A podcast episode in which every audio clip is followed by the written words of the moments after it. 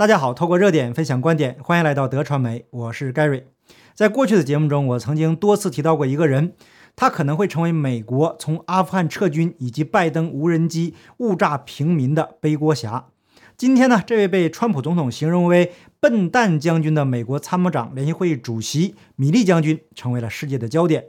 那今天的节目呢，我还是先抛出观点，这次啊。很可能是拜登政府的甩锅行为，将过去的一系列低级失误甩锅给笨蛋将军米利。那咱们先看看《华盛顿邮报》是怎么报道的，我尽量按照原文把事情的经过给大家原汁原味的呈现，后面呢再分析我个人的观点。《华盛顿邮报》记者伍德沃德与科斯塔在即将上市的新书《Peril》中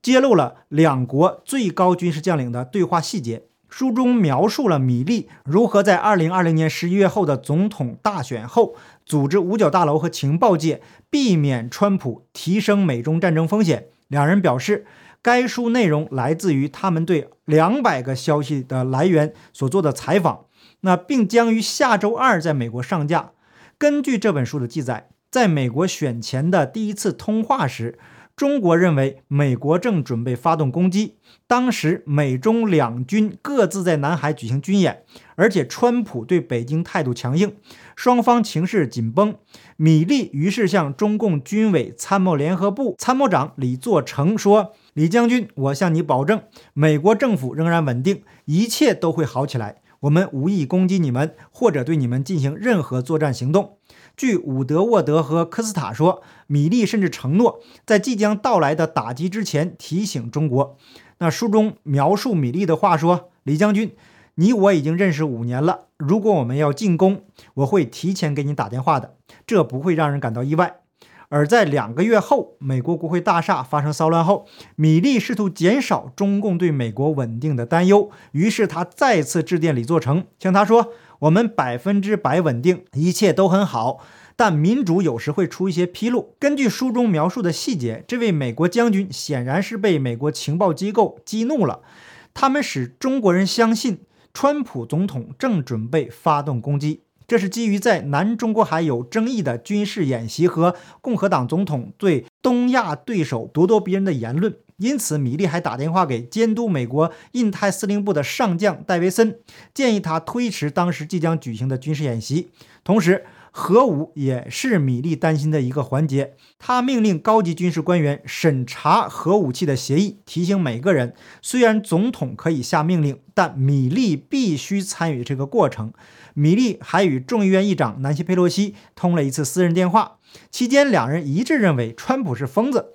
这一叙述是根据该电话的记录稿进行的。那根据这个笔录，按照伍德沃德和科斯塔的说法，米利利用那次通话向佩洛西保证美国核武库的安全。那佩洛西说：“你知道他是个疯子，他已经疯了很久了。”那米利完全同意，并且说：“议长女士，我同意您的一切。”正是在这次电话之后，米利开始将权力掌握在自己手中。他告诉他的高级职员以及国家安全局局长和中央情报局局长吉娜·哈斯佩尔，要时时刻刻观察一切。另外，根据保守派网刊《后千禧一代》的报道，参谋长联席会议颁布了一项绝密行动，以阻止唐纳德·川普总统履行他作为总司令的职责。川普的军事顾问、参谋长联席会议主席马克·米利将军确信川普在选举后精神严重衰退。根据 CNN 的报道，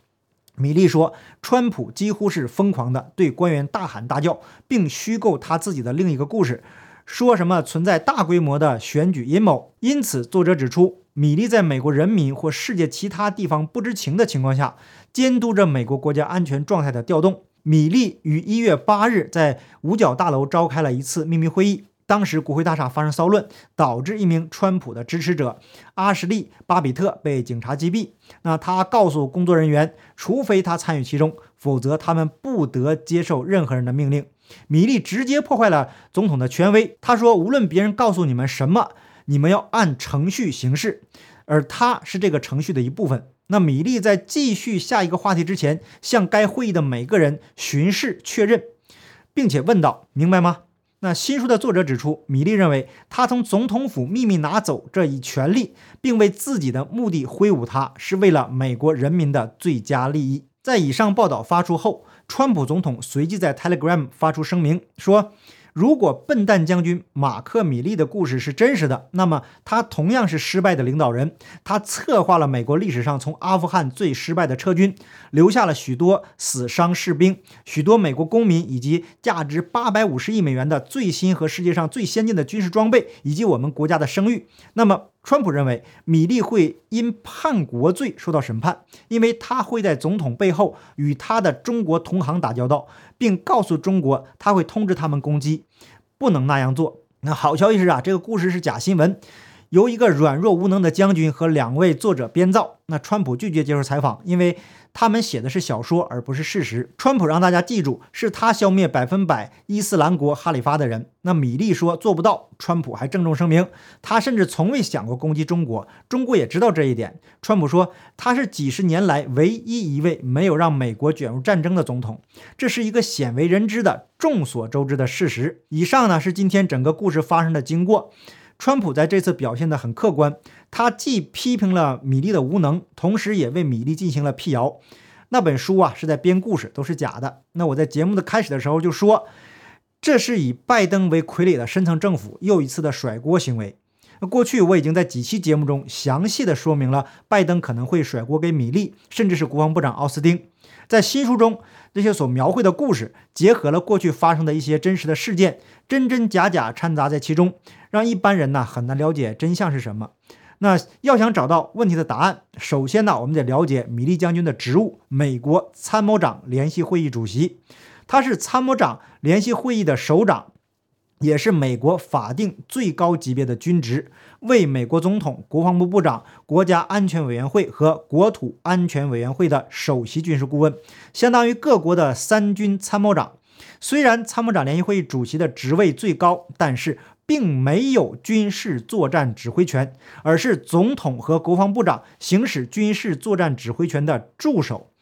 参谋长联席会议主席负责召集和协调参谋长联席会议。而参谋长联席会议由主席、参谋长联席会议副主席、美国陆军参谋长、空军参谋长、海军作战部部长、海军陆战队司令和美国国民警卫局局长组成，是最高的军事咨询机构。从这里啊，我们可以看出，米利虽然军阶和职务够高，但是只是一个顾问的身份，并没有指挥军队的权利。他的责任是协调召开会议，帮助总统和国防部长提供一些建议。所以在阿富汗事情发生以后啊，米利才公开的声明，他们为拜登提供了很多建议，但是拜登拒不采纳，造成了阿富汗今天的局面。那既然米利只能建议，没有指挥权，那么他跟中共将军李作成私下的电话，就得画上一个大大的问号了。那其中的一个可能是故事完全是深层政府编造的，那另外一个可能是米利确实打过电话，但是是在深层政府的授意下打的，所以川普才说他是一个笨蛋将军。那也许米利当时被当枪使，而且被录音记录留下了证据。那这个时候呢，正好把锅甩给他，米利啊，很可能为他摇摆不定的行为付出非常惨痛的代价。为什么我说米利摇摆不定呢？去年夏天爆发的那个什么命贵的运动的时候啊。在川普突然走出白宫，前往被破坏的那所教堂的时候，米利就站在川普的身边，当时赢得了保守派非常高的赞许。可是随后他公开为这件事情道歉，所以我们可以看出，米利是一个反复无常的机会主义者，没有什么原则，哪边对自己有利，他就会站在哪一边。那后来我也做了一期节目，说军方公开表态，当时米利说，军队效忠的不是某个人或政治势力，而是宪法。那当时我个人认为他站在了正义的一方，可是他再一次让所有人失望了。米利没有像他说的效忠宪法，而是背叛了美国人民。那米利这样左右逢源的做法，既没有得到深层政府的信任，也没有让他成为美国人民的英雄，所以现在开始遭到报应了。拜登在阿富汗的一系列行动，包括无人机对平民的轰炸，这些呀都需要有人来背锅。媒体虽然可以压下来，但是面对国会的质询，必须得有人承担责任。米利是个姥姥不亲、舅舅不爱的角色，由他来背这个锅呀，再合适不过了。那川普虽然讽刺米利是笨蛋将军，但是啊，并没有落井下石，强调了围绕在米利周围的故事都是假的。从中我们也可以看出川普的善良。那从另外一个侧面也看到了媒体的抹黑，他们试图将川普描绘成一个疯子和战争狂人。那实际上，川普却是唯一一个几十年来没有发动战争的总统。并且用极小的代价消灭了伊斯兰国，震慑了伊朗，让金三胖服服帖帖，让普京恭恭敬敬，更是让中共走到了崩溃的边缘。但是这却成为了深层政府的眼中钉、肉中刺。他们用尽各种手段污蔑、造谣，说川普是法西斯。那米利在政治上非常的鸡贼，他知道军队的责任是什么，所以当时才说出了军队要效忠宪法。在当时那个时候呢，谁也不得罪，同时啊，也是政治正确，明哲保身。最后的结果是军队没有效忠宪法，否则就不可能让伪总统上台，才造成了今天这种灾难性的后果。那另外啊，由于米利在关键时刻没有为深层政府站台，这也造成了他今天悲剧性的结果。那身为军人不履行自己的职责，玩政治，结果很可能被政治给玩死。好，感谢您的点赞、订阅、留言、分享，我们下期节目见，拜拜。